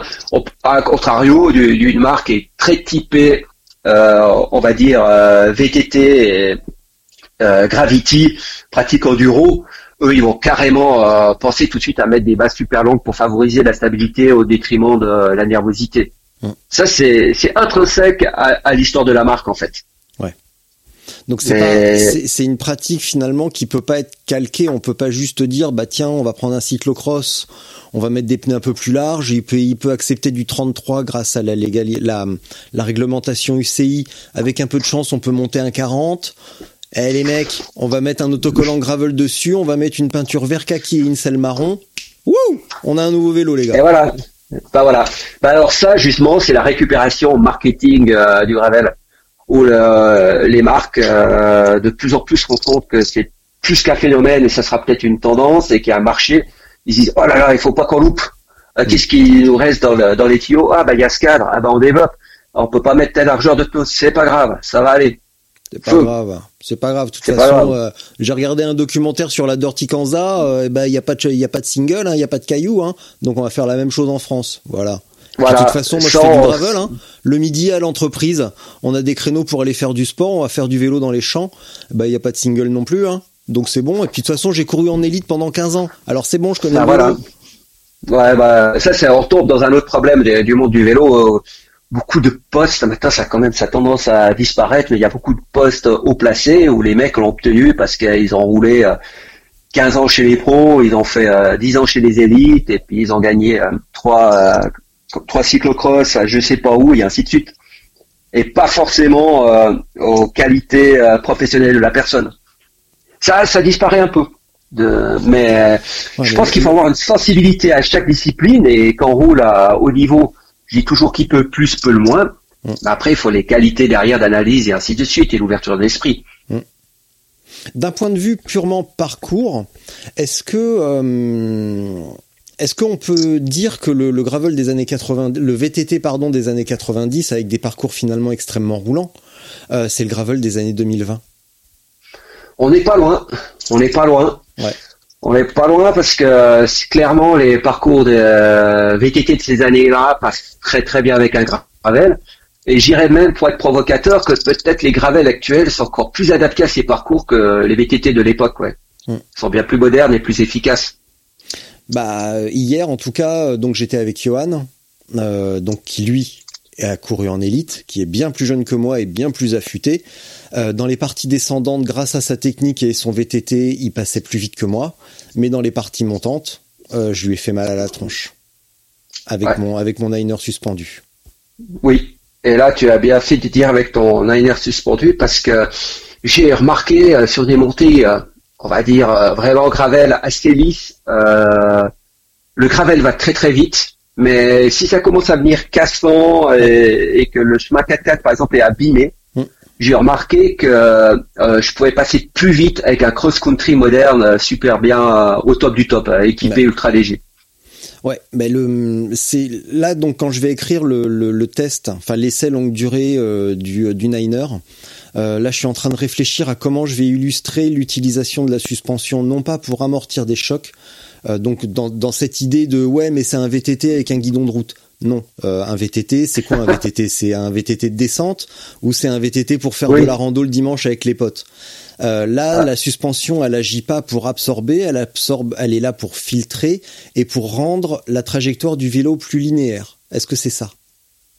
Ah, Je pense oui, parce que justement les, les paramètres de suspension dans la courbe d'amortissement, dans le débattement, et, la cinématique, euh, il y a plusieurs approches qui sont possibles. On peut faire une suspension euh, qui, qui va être vraiment confortable et qui est faite pour de la distance. On peut apporter du grip, on peut favoriser la prise de vitesse, et il y a plein d'orientations. Et c'est, je pense que clairement, si on développe euh, des suspensions pour le gravel, il faut avoir une approche gravel. Hum. Donc, et qui ne sera pas les mêmes règles qu'un VTT de cross-country donc qui sera plus axé euh, filtration euh, des, des microchocs et, euh, et grippe dans les dans les petits cailloux, dans les dans les cailloux fuyants, dans les racines. justement, tu vois, bah, j'ai un des plans vidéo que j'imagine, c'est un, chemin derrière la maison où il y a des racines. Et si je veux passer en rigide, bah, je vais mettre des impulsions pour faire passer le guidon, enfin sur le guidon pour faire passer la roue. Donc ça veut dire un, un effort non linéaire avec des à-coups alors que je, suis, je me suis rendu compte la semaine dernière plusieurs fois, si je passe avec la, suspension, euh, j'ai l'impression de rouler de manière beaucoup plus linéaire et beaucoup plus... Euh, que mon effort est beaucoup plus lisse finalement et que j'ai pas à mettre tous ces à-coups pour passer les racines. Ça c'est certain. Ça c'est certain. C'est comme quand on revenait justement sur les talus euh, tout à l'heure, de remettre à chaque fois des impulsions et ainsi de suite, ça fatigue. Et sur la durée, les suspensions peuvent tellement amener une économie d'énergie qui est, qui est, assez folle. Hein. Mm. Après, euh, parfois on se, on se fixe que sur euh, ces sensations. Et ce qui est pas mal, c'est d'avoir un peu de, de, côté scientifique euh, pour voir si ça apporte un réel plus. C'est de mesurer sa puissance, ses chronos et son rythme cardiaque et de faire une analyse sur certains tours. Et on peut se rendre compte bah, que le tout suspendu est bêtement plus rapide dans la globalité. Bah, c'était prévu, mais euh, c'est ce qui était prévu avant que euh, avant que que je, sois obligé de, renvoyer, de, de renvoyer certains vélos. Mais c'était prévu ouais, de faire une boucle en rigide, en VTT, euh, tout suspendu et avec le Niner pour pour voir dans quelle partie. Mais globalement, enfin là, ça se ressent quoi. Je le je le vois sur des. je vois que je passe moins vite dans les montées et encore, ça dépend lesquelles. parce qu'il est moins il est moins nerveux, il est hyper lourd. Euh, quand même. Ouais, alors ça, ça, ça, ça, rentre en ligne de compte. Ça, c'est un vrai problème. Il est, euh, il est quand même lourd, mais ça marche quand même. Et par contre, en descente et sur du roulant, c'est, enfin, en tout cas, en descente, c'est une merveille parce que ça amène aussi une économie de, de crispation. Il n'y a pas ce, il y a pas cette crispation. En plus, pour un mauvais descendeur comme moi. Donc là, ça, moi, je retrouve les sensations du, euh, du VTT sous suspendu où je pouvais téléphoner en descendant, rien à foutre. Voilà. Ouais et c'était euh, c'était hyper agréable, ce que j'aurais jamais fait avec un rigide. Donc euh, est-ce qu'on peut parler de l'apport d'une tige télescopique? Donc ça me permet de faire le lien avec ce qu'on disait tout à l'heure dans les descentes et la, la, mise en arrière excessive du poids du corps. Est-ce que euh, justement le, on peut parler tige de sel télescopique? Et sur ah quelle bah. pratique, sur quel vélo? Alors, euh, alors là, c'est, ça fait partie. Euh... Je sais que c'est un dilemme pour toi, tu me l'avais dit. Ah oui, moi c'est un gros dilemme, c'est un gros dilemme parce que je suis un ultra fan de technique, mais j'adore en même temps la simplicité. Et moi j'aime bien mon gravel, par exemple par rapport à mes VTT, c'est que entre guillemets il fonctionne toujours parce que j'ai pas de suspension, j'ai pas de tige de sel télescopique, il est monté monoplateau, enfin j'ai pas d'emmerde possible. Mais par contre, euh, j'ai roulé avec des tiges de sel, avec des, suspensions, et le rapport, mais c'est clairement indéniable. Une tige de sel télescopique, ça va permettre à la, baisse en centre de gravité. Donc rien qu'au niveau physique, on va pouvoir passer plus fort, plus facilement, avec plus de grip. On est aussi, euh, quand chaque fois on a une position, quand on est sur l'arrière de la selle, on est tendu sur les jambes, on se fatigue dans les descentes, mais vraiment beaucoup plus. On baisse la selle, on a une certaine flexion des jambes, on amortit les chocs, on préserve son matériel et on se fatigue moins. Donc euh, dès que dès qu'on roule sur des terrains plus ou moins techniques, l'apport de la tige de selle, mais c'est c'est encore presque plus avantageux qu'un vélo tout suspendu, quoi. Un tout rigide avec une tige de selle qui s'abaisse, peut être presque plus rapide qu'un vélo euh, tout suspendu sans tige de selle. Mm. Parce que les plus grandes suspensions qu'on a, en fait, c'est notre corps, c'est nos bras et nos jambes, et il faut les laisser euh, travailler. Mais si on est bloqué par un point fixe, qui est une tige de selle dans le fion, eh ben ça travaille pas. C'est simple. ça travaille pas, c'est c'est bête, mais c'est comme ça. Bah, tu vois, depuis Donc c'est oui. Vas-y, vas-y, je te laisse terminer. Excuse-moi. Euh, euh, je voulais dire, c'est c'est vraiment ce point qui nous bloque sur le vélo, c'est la première gêne. Donc si on l'enlève, on découvre un nouveau monde. Voilà, donc il faut s'enlever la, tige du fion et après c'est euh, beaucoup plus facile. Ouais, ouais c'est pour les films un peu bizarres qui se les mettent dans le fion puis qu'ils ont l'air d'aimer, quoi. Ça, Je ne sais pas, je n'en ai jamais regardé, je te fais confiance. Qu'est-ce que je m'en mal Ouais, c'est pas très crédible, mais, euh, mais je veux bien croire.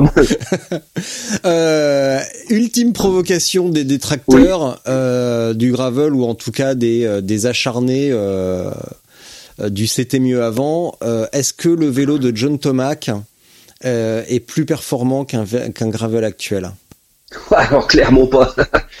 non, mais non, clairement pas. C'est le vélo de John Tomac avec sa fourche à élastomère qui, qui à part faire un mouvement du yo fait rien, sa tioga qui est pas rigide, ses freins qui sont des ralentisseurs. Non, non, c'était moins performant. C'était moins performant. C'était clairement moins performant. Et il faut savoir aussi que par exemple si John Tomac, euh, c'est vrai que ça ressemble à un gravel actuel, mais euh, il avait un guidon de route, c'est parce que il a un gros passif sur route et sa position pour lui était plus naturelle en fait. Alors, Mais non, son vélo était moins performant. Par contre, ça peut être intéressant de- d'expérimenter encore. C'est de, de, je discutais euh, là pour un pour un magazine avec lequel je collabore. J'ai fait un super long interview qui va apparaître prochainement avec euh, vététiste médaillé olympique et qui a été quatre fois champion du monde. Et c'est un fan de, de gravel. Il voit les limites d'un vélo de gravel avec les pneus et l'absence de suspension, et il a envie de monter sur euh, son comment s'appelle son VTT de cross-country justement un sein de route pour voir jusqu'où il peut aller de par la polyvalence d'un sein de route. Moi, j'aurais adoré, c'est ce que j'avais dit à Jean-Yves, monter euh, le VTT suspendu que j'avais avec un, un plateau plus grand ou même un. Bah, là, j'aurais pas pu techniquement, j'aurais pas pu, mais avec un monoplateau de plus grand, des pneus plus fins et un guidon de route, j'aurais adoré voir ça. J'aurais adoré essayer Ouais. ça. C'était de qui tu me parlais là? C'était qui cet individu? Euh, Christophe Sauzer. Christophe Sauzer. Ah oui, Christophe Sauzer, d'accord. Ouais, qui a fait troisième aux Jeux Olympiques de Sydney encore. Ouais. euh, parmi ses, ses faits. Ah bah si t'as un contact, euh, je ferai un épisode avec lui. Oui, alors pas de souci. euh, il parle euh, plus ou moins bien le français, même très bien le français, avec un peu d'accent euh, suisse-allemand, c'est logique. Pas Mais grave. oui, oui, je te passerai ton contact. Je, je ferai avec. C'est- un ultra fan de, de polyvalence et puis de matériel. D'accord.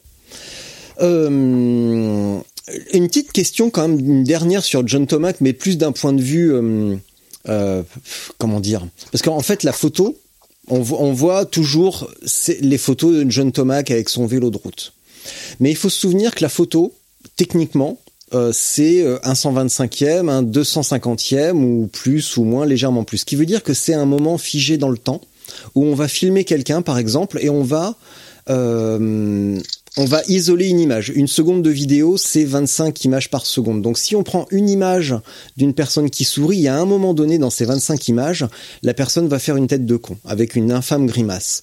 Et on peut sortir cette grimace de son contexte et, et, l'utiliser à des fins négatives.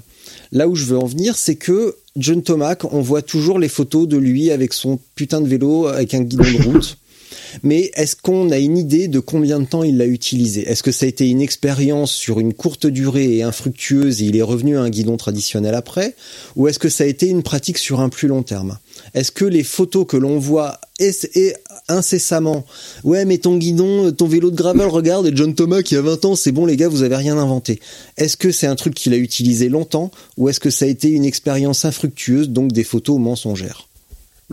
Alors, euh, il a utilisé, euh, ça, rap- ça me ramène à mon enfance, hein, avant l'adolescence, où, où, où je l'ai vu, et je sais qu'il a utilisé, et c'était pas le seul, hein, euh, il y a une vététiste américaine, sans faire erreur, en parenthèse, qui utilisait aussi un guidon de route, euh, avec des manettes euh, de vitesse de cyclocross. Hum. Et en fait, c'était des expériences à une certaine époque, et je sais que Maintenant, que les, mes souvenirs sont pas assez bons, hein, mais rapidement, il est repassé, euh, John Thomas, il est repassé sur un guidon de VTT, en fait. Ouais. Et- mais il a euh, expérimenté. C'était une expérimentation, donc ce. C'était l'expérimentation. Et ça n'empêche pas qu'avec ce guidon, euh, il a gagné quelques compétitions euh, sans problème. hein. Oui, c'est aussi John Tomac. Est-ce que est-ce que c'est grâce au guidon? Parce que euh, si tu me donnes Non. le vélo, enfin, si... est-ce que c'est grâce au guidon ou est-ce qu'il en est-ce qu'il en a gagné après avec un guidon droit?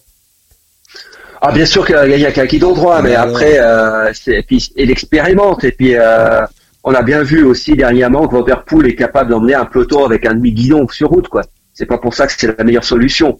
Hum. On a on a aussi vu Oh. que euh, il y a une vague de mode. euh, euh, de des poignées légèrement tournées vers l'intérieur qui ressemble beaucoup à un guidon euh, gravel justement et ça c'est Mathieu Van Der Poel qui l'a amené pour le confort et depuis qu'il l'a fait on voit plein de coureurs avec les, les manettes de frein vers l'intérieur légèrement euh, Exactement. ça c'est Ma- Exactement, ça, c'est ça. Mathieu Van Der Poel aussi Ça, c'est, c'est toujours les effets de mode quand quelqu'un euh, réussit quelque chose. Tout le monde se pose la question et je me rappelle toujours d'une anecdote que qu'on m'a expliqué pendant mon cursus de formation. C'est que dans les années euh, 80, un marathonien euh, qui gagnait beaucoup de compétitions euh, sur une course un jour, il s'aspergeait les jambes dans le final. Mm. Et, et il gagne ce marathon et quelques marathons après, euh, tous ceux qui, qui voulaient l'imiter, qui, qui avaient un niveau pour gagner ces marathons, s'aspergeaient les jambes aussi dans le final. Et pour la petite histoire, ce marathonien dont je sais plus le nom, en fait, euh, il avait chopé une chiasse et puis il enlevait des résidus de sa chiasse sur les jambes. C'est tout ça. Il cherchait à faire que ça. c'était simplement ça ouais C'est simplement plus, ça que tout le monde a copié. physiologiquement, il y a une explication parce que d'a- d'amener du froid sur des muscles en surchauffe, ça fait une vasodilatation. Donc ça permet à un moment Ça aurait, donné, ça aurait un une peu, signification. euh, mais sauf que lui, c'était un bête problème Voilà. rectal. On y revient. Exactement. C'est avec. Ça va être le thème de de, de, de notre discussion, ouais.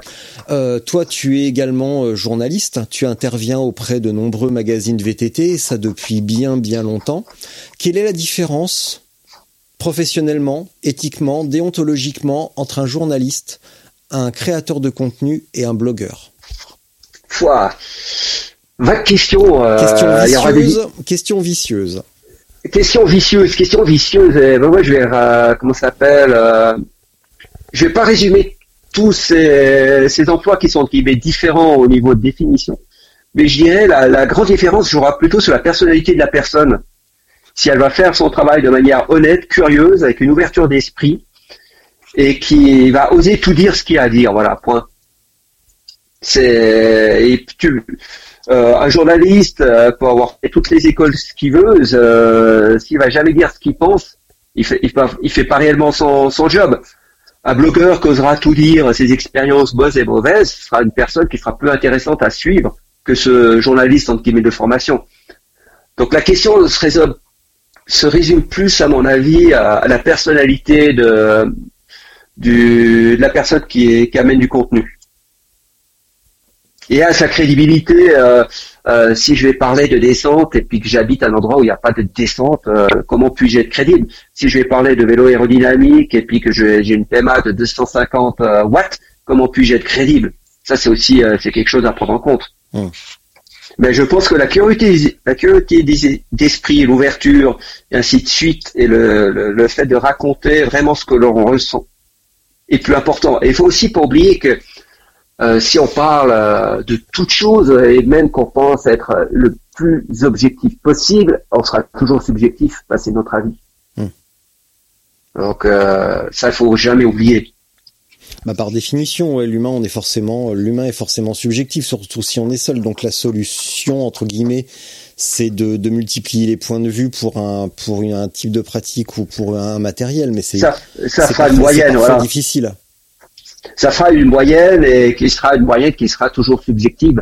Parce que le fonctionnement du cerveau de l'humain, il n'est pas fait pour détenir la vérité absolue. On prend toujours des biais.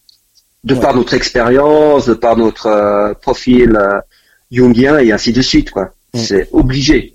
Ça, c'est, ça a été un, mon, comment s'appelle, euh, euh, une grande tristesse d'apprendre qu'on ne pouvait pas détenir la vérité absolue.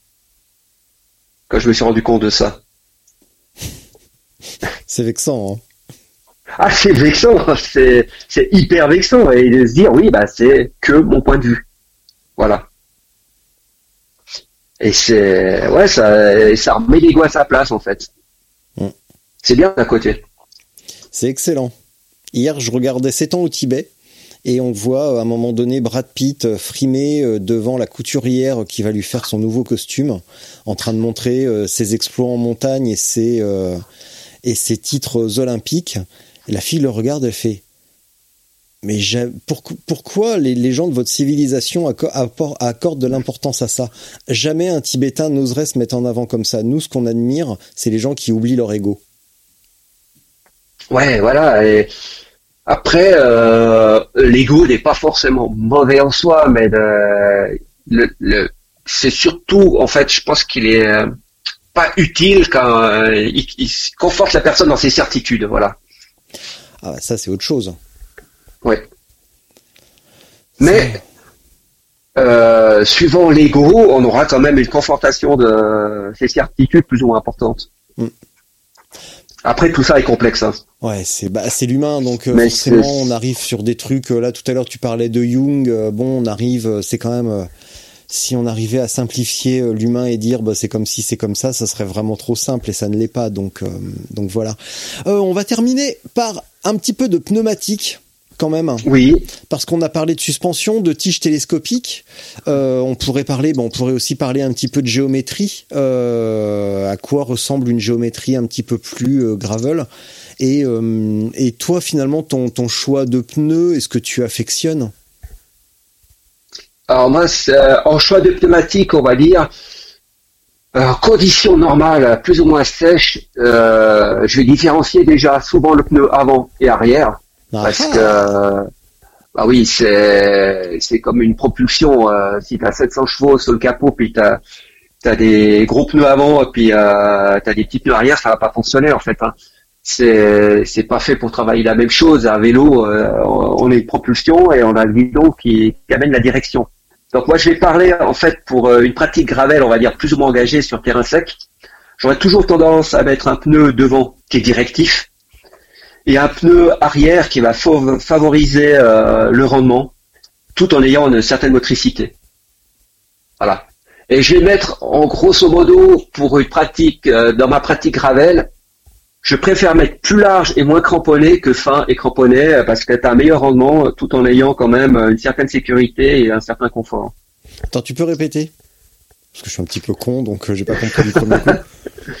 Alors, pour ma pratique du gravel, j'ai tendance et une préférence à mettre le plus large possible, mais avec le moins de crampons possible, afin d'avoir du confort, un certain grip quand même, de la sécurité et un certain rendement. Parce que les petits pneus euh, tout cramponnés, euh, ça, je trouve que personnellement, c'est pas terrible. C'est pas terrible, ça, ça vibre. Il euh, y, a, y a du grip que dans certaines conditions et, le rendement devient horrible.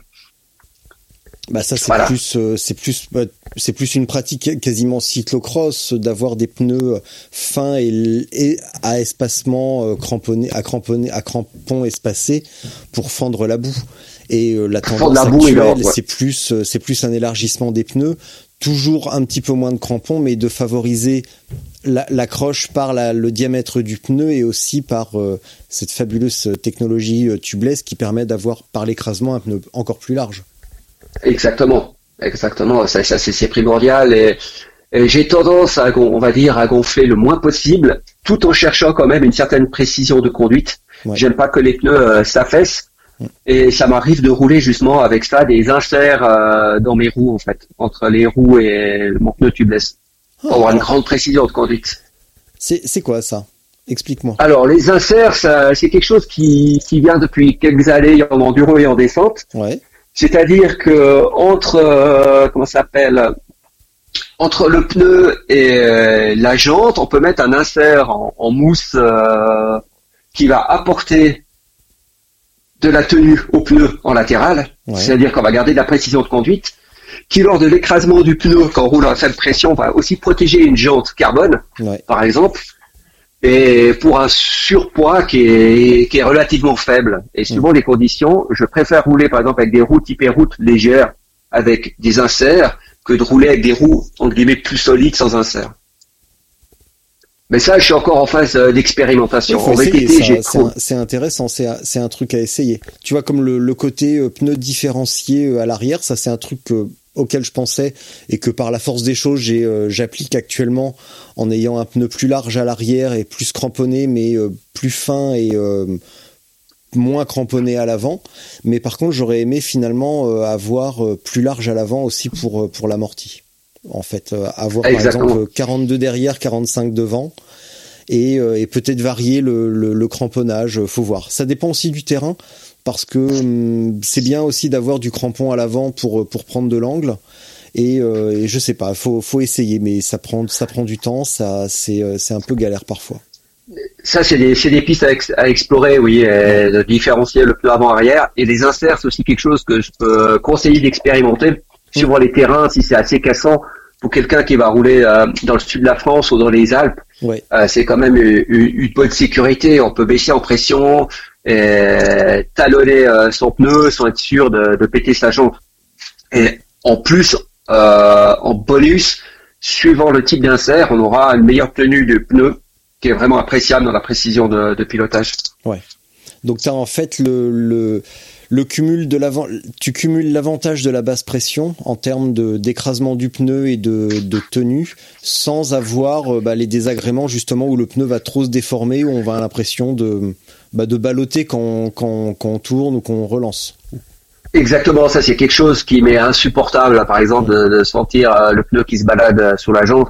Ça c'est aussi euh, très caractéristique si on, on prend une jante qui est étroite euh, à l'intérieur et qu'on met un pneu qui est trop gros, ça fait un ballon. On baisse les pressions, mais on a, on a une saucisse devant qui se balade sur le pneu, sur, sur la roue, pardon. Donc c'est pour ça que les jantes s'élargissent pour avoir, pour éviter ce côté saucisse avec un, un arrondi vraiment très fort. Mais au contraire, en élargissant la jante, ça permet d'avoir un pneu plus dans le prolongement de la jante et plus euh, perpendiculaire au sol. Et Exactement, avoir- et qui est une mieux- saucisse. Qui est, qui est mieux maintenu et le pneu travaille euh, d'une meilleure façon comme ça. Ouais. Après, si on va à contrario, si euh, on prend une jante qui est trop large et qu'on se dit ouais je vais gagner en rendement, je vais mettre un pneu fin, le pneu sera très carré et là on perdra aussi en rendement. Ah, c'est complexe, que- tout ça. hein. Ah alors là c'est oui oui. Et si euh, comment ça s'appelle euh, en VTT j'ai trouvé on va dire des mondes pneumatiques qui m'apportent satisfaction. En gravel c'est encore le bordel. Hein. On est euh, on est encore euh, c'est un peu encore la préhistoire pour trouver le, le matériel qui est vraiment adéquat je dirais. Hmm. On, on tâtonne beaucoup encore hein, mais c'est normal. Ouais. C'est normal il faut expérimenter et, et ce qui est vrai en VTT va influencer un peu le gravel mais le gravel a aussi des besoins qui est spécifique. Donc il faut encore laisser un peu le temps, euh, je pense, à l'industrie pour qu'on ait vraiment des produits, je pense qu'ils soient au top. Ouais. Au niveau pneumatique et roue. Hein. Ouais. Alors, bah, ça fonctionne déjà très bien, hein, mais ça c'est mon côté euh, super chieur. euh, Mais ça pourrait Et être fan de matériel on, peut, on peut toujours faire mieux. C'est pas parce que là actuellement, bon, tout à l'heure on disait que les vélos euh, des, des, con- des grands constructeurs sont des, des cyclocross reconditionnés. Ça fonctionne quand même. Puis je vais pas être le, je vais pas, je vais pas non plus tirer sur l'ambulance. J'en ai été très content. J'ai fait plein de trucs avec ces vélos-là et ça, ça a très bien fonctionné. Mais il faut aussi se rendre à l'évidence qu'on peut faire beaucoup mieux et qu'on peut, euh, on peut optimiser certains, euh, certains aspects pour une pratique plus spécifique. Oui, oui, c'est exactement ça. Et on aura toujours des découvertes qui vont, euh, qui vont nous amener vers des vélos plus performants. Et parfois aussi, en cherchant, on va dans une direction qui finalement on se rendra compte qu'elle n'est pas forcément bonne et on reviendra un peu en arrière pour prendre un, un autre chemin. Ah bah ça c'est une ça c'est une méthode d'apprentissage de toute façon pousser Oui. euh, pousser les curseurs euh, au bout bah tu sais ça fait un peu Photoshop où euh, t'es sur le réglage de euh, de luminosité ou de contraste et pour voir ce qui fonctionne bien bah le premier réflexe c'est de pousser à fond dans les deux sens puis après tu reviens et tu tâtonnes sur un entre deux mais de rester Exactement. toujours euh, de de peaufiner un, un entre deux on, on peut louper quelque chose dans l'extrême Oui, oui, oui. Ça, C'est ça- ça, ça vraiment très humain. sur Photoshop ça marche pas en politique par contre en politique. Alors ça, c'est encore un autre problème, ouais. ça, c'est encore un autre souci. Exactement. Eh mon petit Amael, je crois bien qu'on a fait le tour. Oui. Euh, il me semble, hein, parce qu'on a parlé de plein de trucs. Alors évidemment, on aurait pu parler de la pratique euh, en Romandie, des épreuves qui se développent, euh, que ce soit des trucs avec Vélosov que j'ai vu passer ou la gravel épique qui va avoir lieu en septembre, je crois. ça bouge un petit peu quand même en Suisse. Oui, oui, ça, ça bouge, ça bouge, ça bouge, ça bouge beaucoup, je dirais, mais un peu comme partout. Hein. C'est pareil, les épreuves, c'est comme dans le matériel on cherche les meilleures formules, euh, est-ce qu'on fait une compétition, un événement, quel type de terrain. Et c'est assez passionnant, hein, cette époque qu'on vit, euh, je trouve, euh, du vélo. Et, et, et c'est bien aussi, c'est qu'on sort du... Pourtant, moi, à la base, je viens de la route, mais on sort du carcan route traditionnelle. Et je pense que les prochaines années, ils vont être vraiment amusantes. Je me réjouis de voir qu'est-ce qu'on va développer. Et, et à force aussi, la pratique s'installe, les trolls vont se calmer un peu. Et euh, ouais, je réjouis de voir. Bon, mon petit Amael, merci. On va s'arrêter là. Euh, bah merci, c'était vraiment euh, vraiment éclairant. Euh, bah éclairant parce que euh, bah tu tu amènes une perspective sur la pratique sur la durée que je n'ai pas parce que tu es plus âgé que moi et en plus tu pratiques le tout terrain depuis plus longtemps et avec plus d'acharnement. Et, euh, et, même si je suis ravi de que qu'on soit du même avis et que tu confirmes mes sensations, bah, j'aurais aussi apprécié être contredit et ça arrivera, j'espère, parce que je, je, je, je cours pas seulement après les ah gens qui sont d'accord avec moi. Euh, non, faut être contredit, ça, ça permet de se remettre en question. Mais même si Alain Roumf a tenté, a quand même osé le faire trois fois de suite, euh, je lui en veux un tout petit peu quand même. Mais bon, comme il écoute, hein, comme là actuellement il écoute et qu'il va avoir un sourire légèrement en coin euh, dû à sa réserve naturelle de Suisse. Euh... non, mais euh, moi personnellement, j'adore qu'on me contredise et qu'on me provoque et, et sur le moment je vais paraître choqué, outré, mais ça, ça, ça met de la réflexion. Hein. Ben, c'est super important. Après, c'est toujours, de, on va dire, c'est la manière dont, dont, les choses sont apportées, quoi. Euh, moi, j'aime bien de, de, de voir d'autres visions. Après, tout ce qui est trolling et tout ça, ça me fatigue une force. Il faut que ce soit argumenté quand même. Hein argumenté ou oui et puis que ça soit euh, ça soit étayé et que ça soit basé sur, sur des choses un, un, peu réelles quoi pas que ça soit juste un gros show qui va dire ah, les freins c'est de la merde bah, euh, bah d'accord bah que ça soit basé sur des faits. Tout à l'heure je te posais la question entre un journaliste un créateur de contenu et un blogueur. Si je devais retenir que journaliste et blogueur euh, le journaliste va se baser sur des faits, c'est quand même la base de son métier, de la déontologie de journaliste, tandis que le blogueur, de base, euh, celui qui donc fait mal son, euh, enfin pas qu'il le fait mal parce que c'est pas un métier à la base d'être blogueur, il va se baser sur une opinion. Moi je, moi je pense que, à mon avis, alors que le journaliste va analyser des trucs, va analyser des faits, il va pas, alors on peut, on peut en rediscuter plus loin. Il n'est pas il n'est pas nécessairement obligé de donner son avis, même si c'est pas toujours le cas. Mais, mais c'est ça. Faut quand même amener des données chiffrées. Enfin, des, faits, euh, des faits, des faits vérifiables, plus exactement. Mais pour moi, un blogueur euh, justement qui utilise pas une approche, euh, on va dire journalistique de déontologie, pour moi, c'est quelqu'un qui sert à rien si ce n'est à faire de la promo pour certaines choses euh, on va dire, amener cette déontologie euh, qu'on apprend dans le journaliste, ce serait quelque chose qui serait bien euh, d'être appris à l'école en fait, hein, à l'école pour tout le monde. Hmm. Mais bon, bah, ça on va rentrer dans un débat. Ceux qui sont pas journalistes, pour ceux qui lisent les infos, parce que ça permet de décoder le, bah, les vraies infos sourcées, vérifiées, classées euh, du bullshit euh, complotiste et, et blogueur. oui.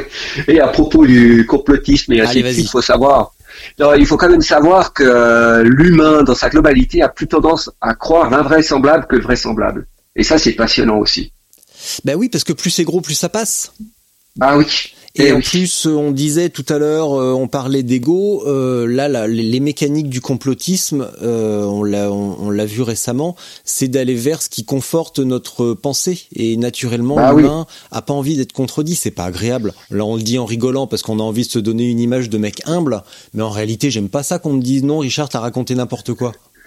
Ah ben moi non plus. Je le prends bien parce que bon, j'essaye de tu vois, de prendre sur moi et de, de donner une image publique de mec sympa et tout, mais en fait c'est pas vrai, je suis un gros connard. Et j'aime pas ça, j'aime pas qu'on me contredise et on est tous pareils. Et c'est ah bah, c'est certain. Naturellement, on va vers ce qui va dans notre sens, mais sauf que dans, nos, dans nos positions, la tienne, la mienne, on se doit par euh, par professionnalisme, par déontologie, euh, d'aller au-delà de notre opinion. Et même si je suis pas d'accord et que je suis pas content qu'on me contredise, bah il faut quand même écouter ce qu'on a, ce que je vais quand même écouter ce qu'on a à me dire parce qu'il est possible que la personne en face ait raison. Ah Bien sûr, malheur. Et, et, moi, si j'apprécie pas, et en plus de professionnel, on va dire que je le vous de mon intellectuel, que ça me permet de rebondir. Hmm. C'est, je trouve ça vraiment important. Alors oui, il y a même moyen qu'à l'époque, euh, si on me contredisait, euh, quand été ado, c'était un point dans la gueule. Mais ça c'est soyez à l'ancienne. Oui, mais et après j'ai amené, euh, comment s'appelle, euh, une certaine analyse. Et j'ai un ami c'est devenu un ami, mais à force, dès qu'on, dès qu'on se voyait à l'époque, euh, on se foutait toujours sur la gueule. Parce qu'on n'avait pas les mêmes avis. Et après, on a évolué. Bah oui, mais le... aujourd'hui, ça se fout encore sur la gueule, même, même de nombreuses années après. Donc, euh, il y a des, quand même des questions à se poser.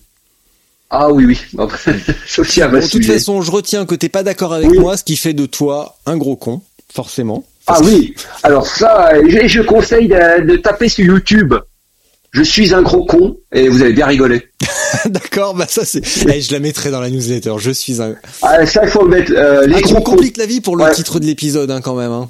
Mais je pense que je vais quand même en... tu me compliques la vie pour le titre de l'épisode, mais je pense que je vais quand même en rester à une version rectale. Euh, ça sera, euh, moi je peux, qu'est-ce qu'on peut dire? Le gravel dans ton cul, espèce de gros con. Voilà, c'est pas mal. Ça. Je vais, je, je pense que ça sera le gravel DTC. voilà, bon, c'est bien. Comme ça, on sera à mi-chemin entre la provocation et la vulgarité, et la vulgarité gratuite ne me plaît pas du tout. Donc, euh, donc il faut que ça soit utilisé à bon escient. Voilà. Parfait. Écoute, je vais te laisser pour la minute de solitude. Tu poses, je pose mon micro, tu restes devant ton micro. Dès que t'as fini, tu raccroches et voilà. Amael, à très bientôt. Mille merci et gros bisous. Tu dis ce que tu Merci Richard. Alors merci déjà Richard euh, pour cette discussion qui est enrichissante. On était d'accord.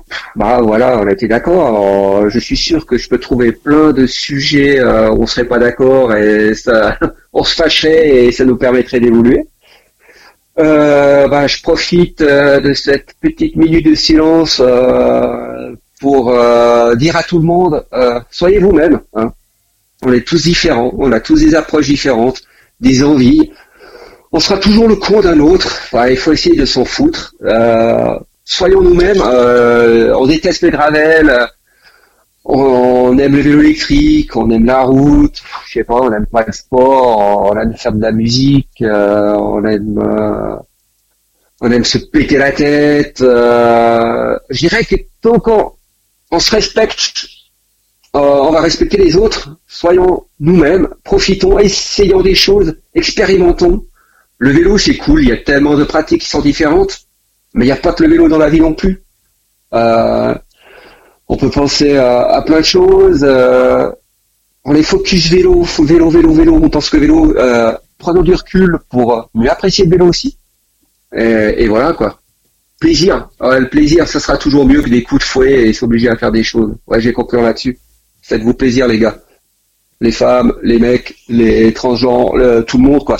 Les extraterrestres, bref, bref quoi je vais pas dire avec vous euh, tout le monde euh, parce que je suis plutôt punk, hein. Alors j'irai euh, dans ton cul tout le monde et profiter à fond de la vie.